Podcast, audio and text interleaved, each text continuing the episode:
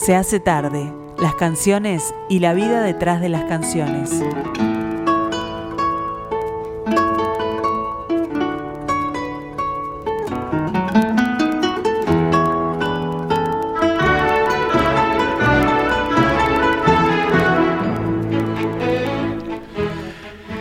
Te digo que no entró esa pelota, no entró, el bar la vio. ¡Ay! Se prendió la luz roja.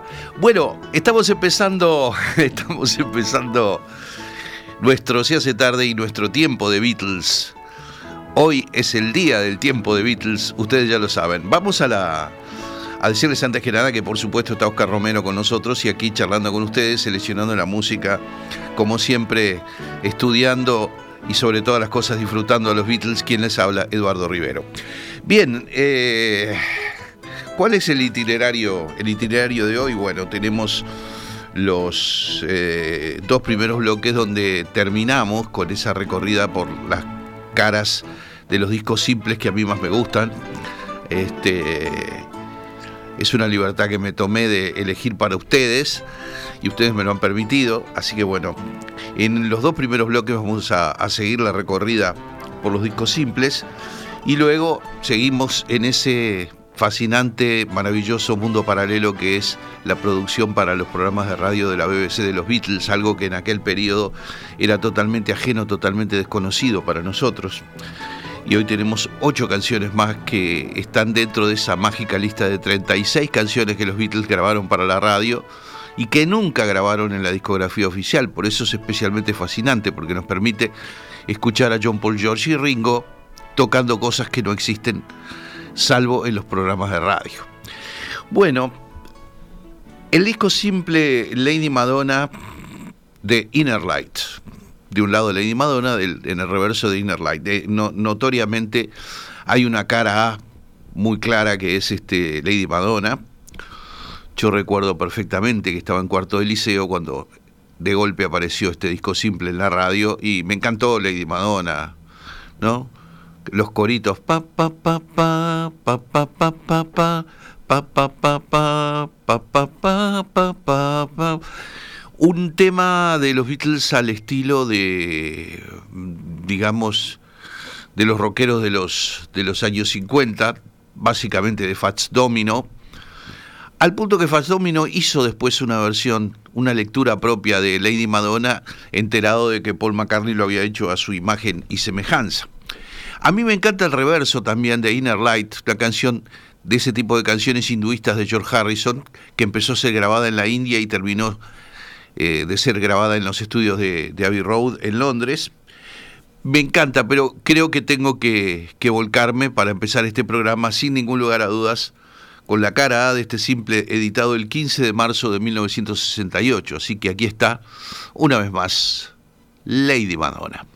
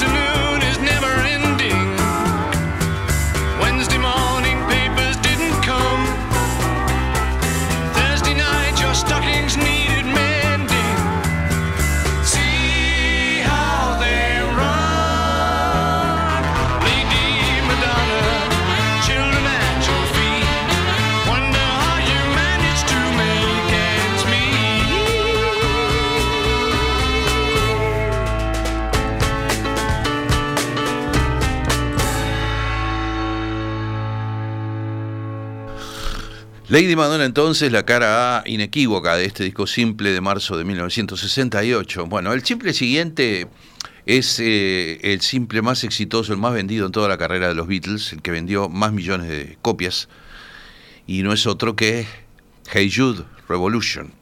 A mí me gusta Revolution, me gusta, sinceramente, y me gusta esta versión de Revolution, la del simple, que es la versión rápida, donde toca el pianista, el músico de sesión Nicky Hopkins, el piano eléctrico. Pero por supuesto que nos vamos a volcar por, por Hey Jude.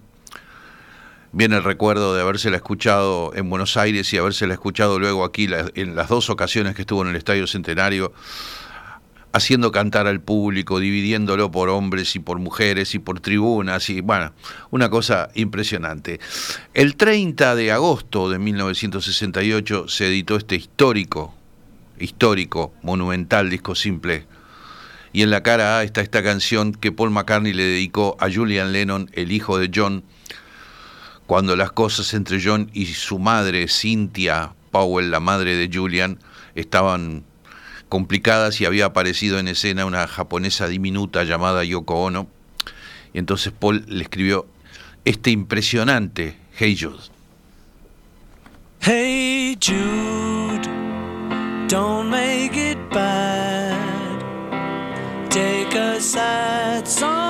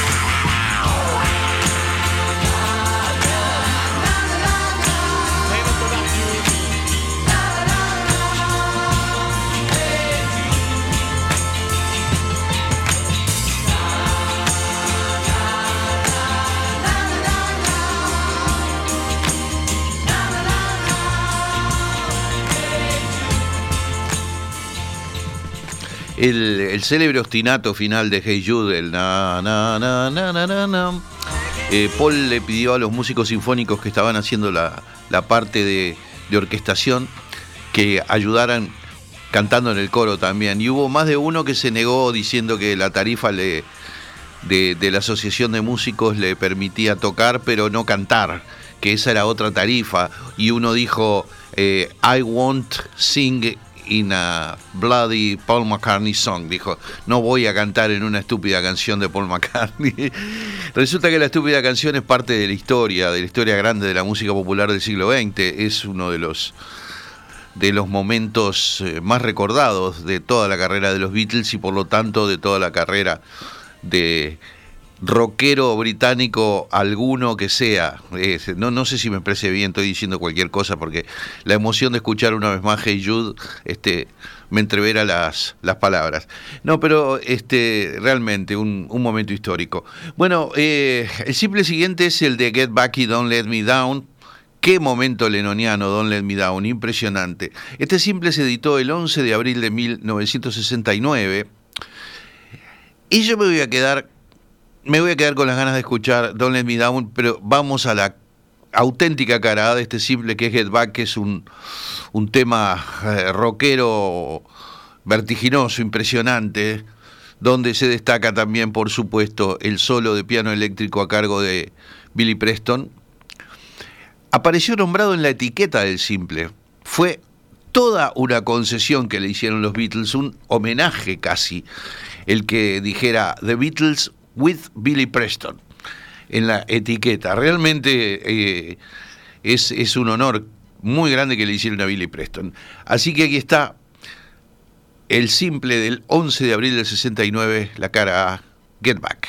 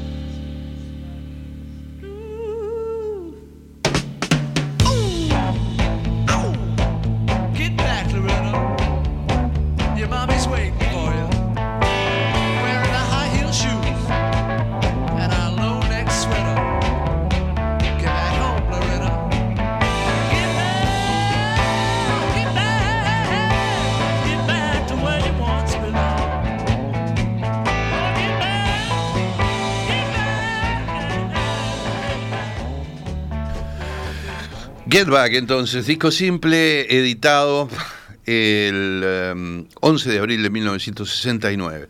Bueno, el simple siguiente tiene una cierta curiosidad. De un lado, una canción de George Harrison que se llama All Brown Shoe y la cara A, inequívoca también, es la balada de Johnny Yoko, The Ballad of John and Yoko.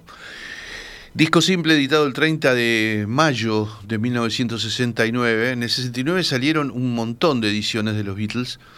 eh, y salieron como tres o cuatro simples ese año.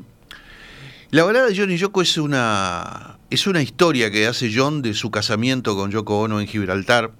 Cuentan cómo fueron, cómo viajaron, cómo llegaron. Cuentan que Peter Brown los ayudó, era uno de los integrantes del staff de ayudantes que tenían los Beatles, eh, de los que eran ayudantes originales del manager Brian Epstein. Eh, bueno, todo eso cuenta la, historia de la balada de Johnny Yoko. John hizo esta canción y estaba apuradísimo por grabarla, le vino la fiebre de grabarla ya, ya. Y Ringo y George no estaban disponibles en ese momento. Entonces, de hecho, la balada de Johnny Yoko es un dúo de Lennon y McCartney. Pero también un dúo de Lennon y McCartney, no solo porque firmaron por razones legales la canción, por más que obviamente es una canción de John, pero un dúo de Lennon y McCartney como instrumentistas. Paul McCartney tocó el bajo, obviamente, la batería, este, alguna cosita de piano, creo, y John se encargó de las guitarras y del canto, y así surgió entonces la balada de Johnny Yoko.